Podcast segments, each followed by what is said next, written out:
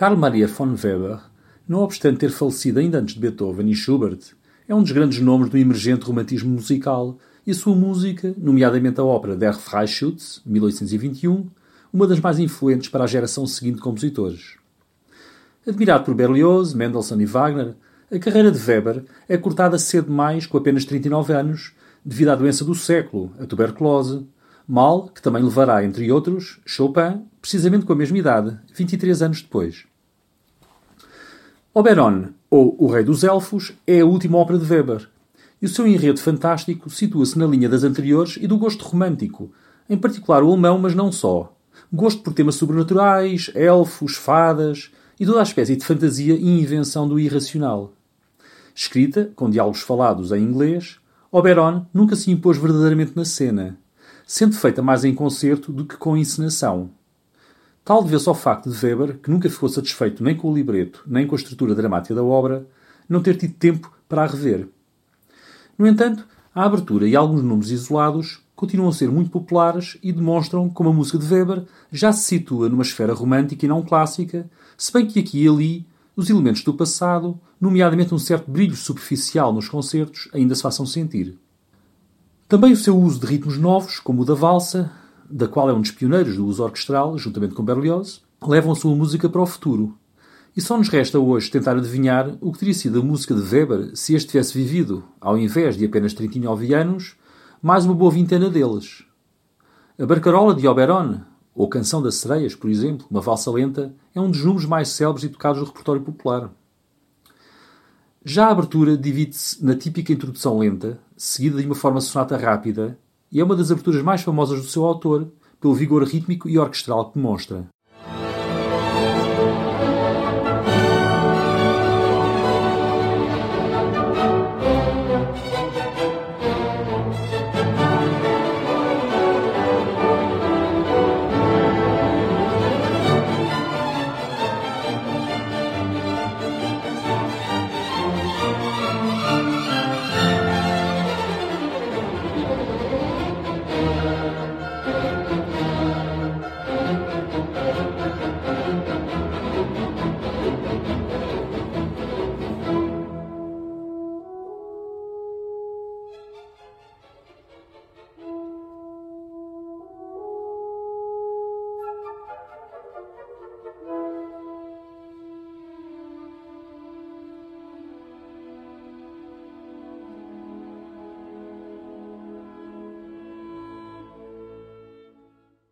Max Bruch é um compositor cuja reputação ainda hoje assenta em apenas duas ou três das 200 obras que escreveu, nomeadamente na mais conhecida de todas, o Concerto para Violino número 1 em Sol menor, que Joseph Joachim, o grande violinista, não hesitou em colocar ao lado dos concertos de Beethoven, Mendelssohn e Brahms, como um dos quatro grandes da música alemã. Porém, os seus outros dois concertos para violino não atingiram nunca a glória deste primeiro, o que terá sido fonte de amargura para o compositor, que viveu até 1920, ou seja, sobreviveu à sua peça mais conhecida 54 anos, sem que outra qualquer se lhe comparasse. Se bem que o Kol Nidrei, para violoncelo e orquestra, seja ainda uma obra apreciada e tocada nos nossos dias, bem como uma ou outra peça de câmara e orquestral. Considerado conservador, Bruch não o era quando escreveu o seu primeiro concerto para violino, o qual mostra a influência formal do concerto de Mendelssohn, nomeadamente a ligação entre andamentos e a falta de uma grande introdução orquestral. Algo que, só por si, não torna a obra inovadora, é certo, mas que à época era ainda relativamente pouco comum. A linguagem é extremamente expressiva e Brahms, que escreverá o seu próprio concerto em 1878, lembrar-se-á do concerto número 1 de Max Bruch. E Sibelius fará o mesmo no seu também célebre concerto. O concerto de Bruch, não sendo mais profundo, complexo, inspirado ou até mesmo inovador dos grandes concertos alemães mencionados, é, ainda assim, um dos mais emotivos e populares, nunca tendo sido o repertório. Ao contrário, como referi, da maioria das restantes obras do compositor, o que nos leva a interrogar como é que um homem que consegue escrever uma tal obra não consegue escrever outras que se aproximem. Não obstante o facto de Bruch não ser judeu, o seu apelido e o facto de ter escrito algumas obras influenciadas por Mendelssohn e ainda o Kol Nidrei fizeram com que a sua música fosse proibida durante o Terceiro Reich, algo de que falarei mais adiante quando tratar a obra de Strauss. O primeiro andamento do concerto começa quase imediatamente após alguns acordes que estabelecem a atmosfera emocional da obra, após o que a música se anima e ouvimos então o primeiro tema. O violino domina desde logo a textura, não deixando dúvidas de quem manda.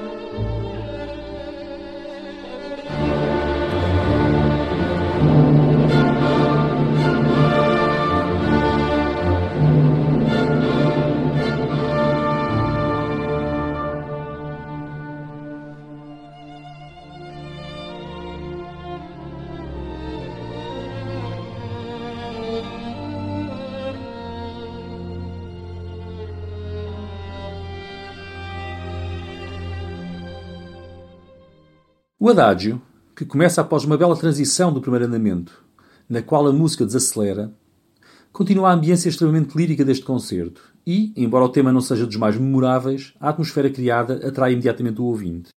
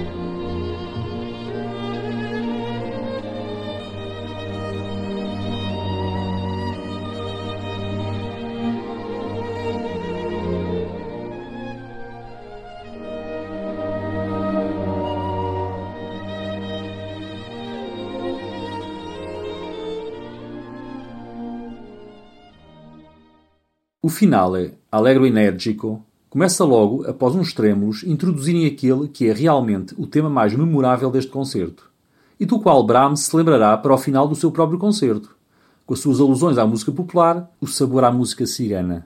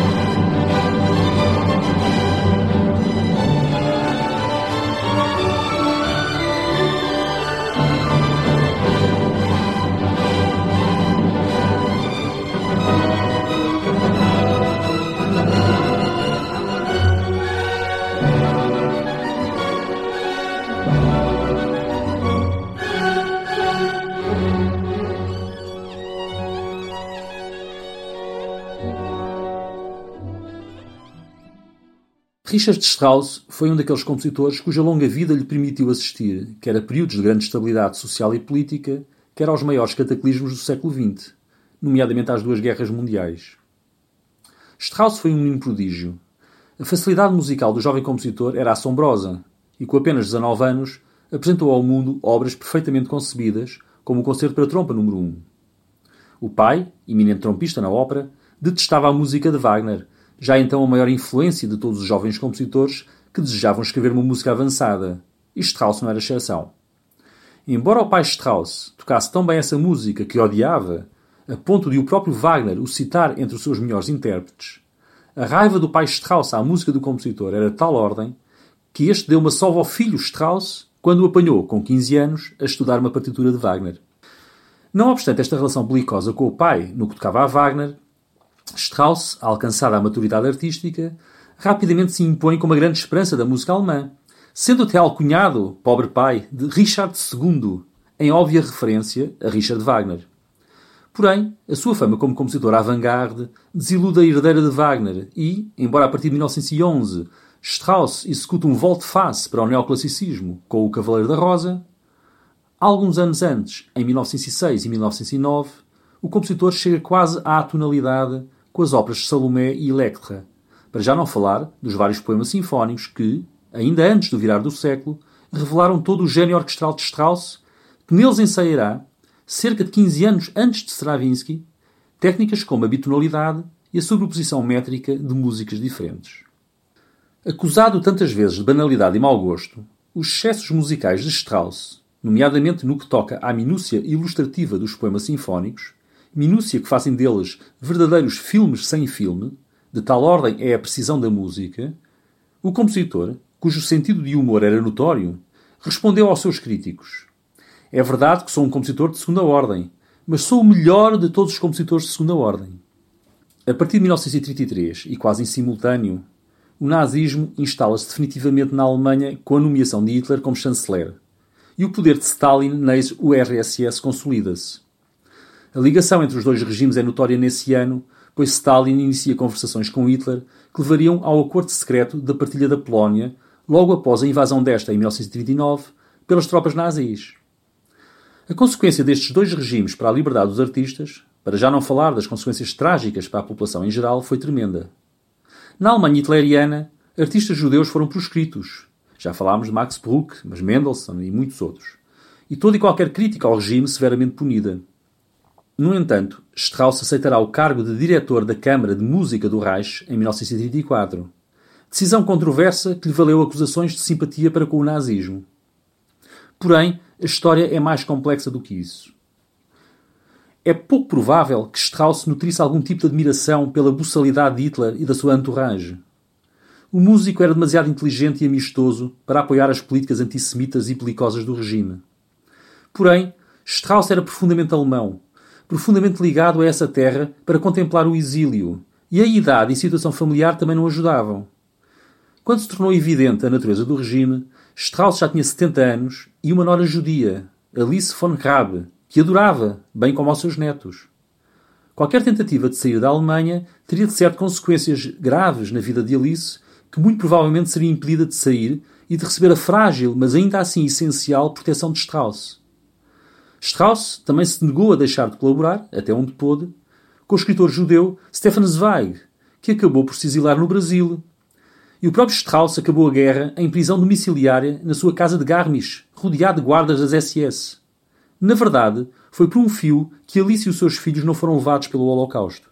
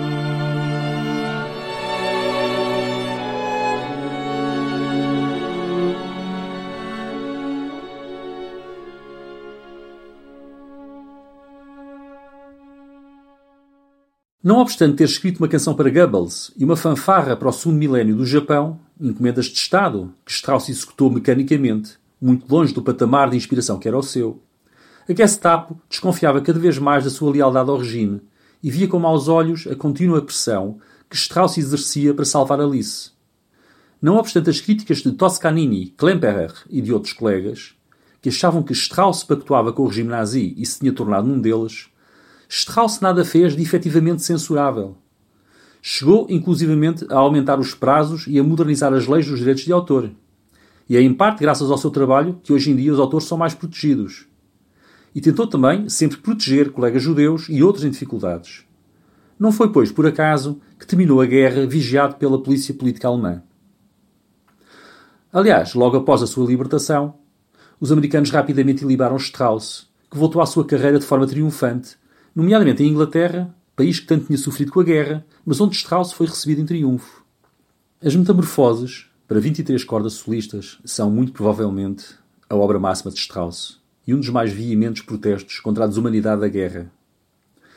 Escrita entre agosto de 1944 e março de 1945, a obra foi estreada em 1946 pela Orquestra de Câmara de Basileia, dirigida por Paul Sacher, que encomendou a obra, tendo Strauss dirigido o último ensaio.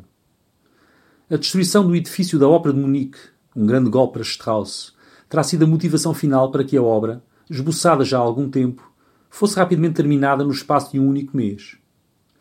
Strauss, na verdade, nunca se referiu ao significado da obra, mas os seus contornos trágicos são evidentes através de uma das citações mais significativas que ela contém, a da marcha fúnebre da Sinfonia Heroica de Beethoven, marcha que é citada perto do fim, tendo Strauss aposto na partitura a expressão in memoriam quando o tema aparece. Eis o original de Beethoven,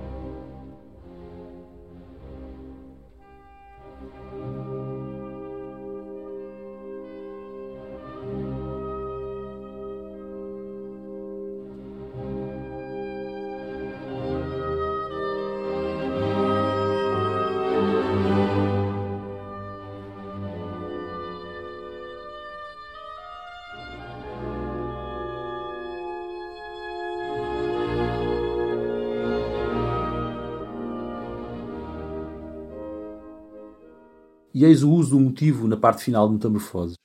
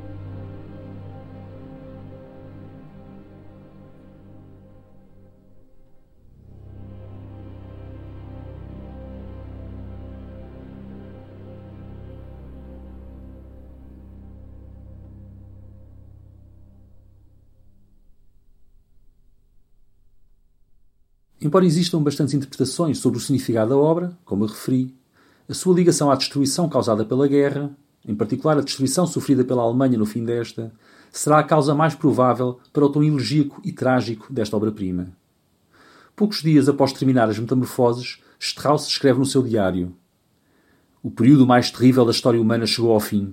Os doze anos do reinado da bestialidade, da ignorância e da anticultura destes grandes criminosos, durante o qual dois mil anos de evolução cultural da Alemanha foram arruinados.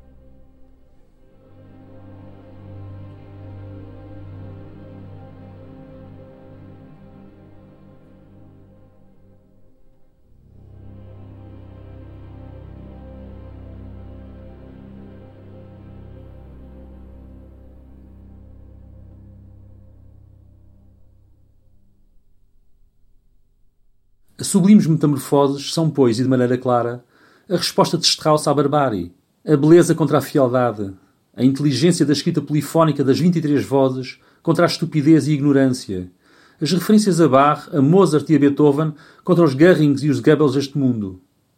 Mesmo que Strauss fosse efetivamente culpado de algum pecado, esta obra tudo redimiria.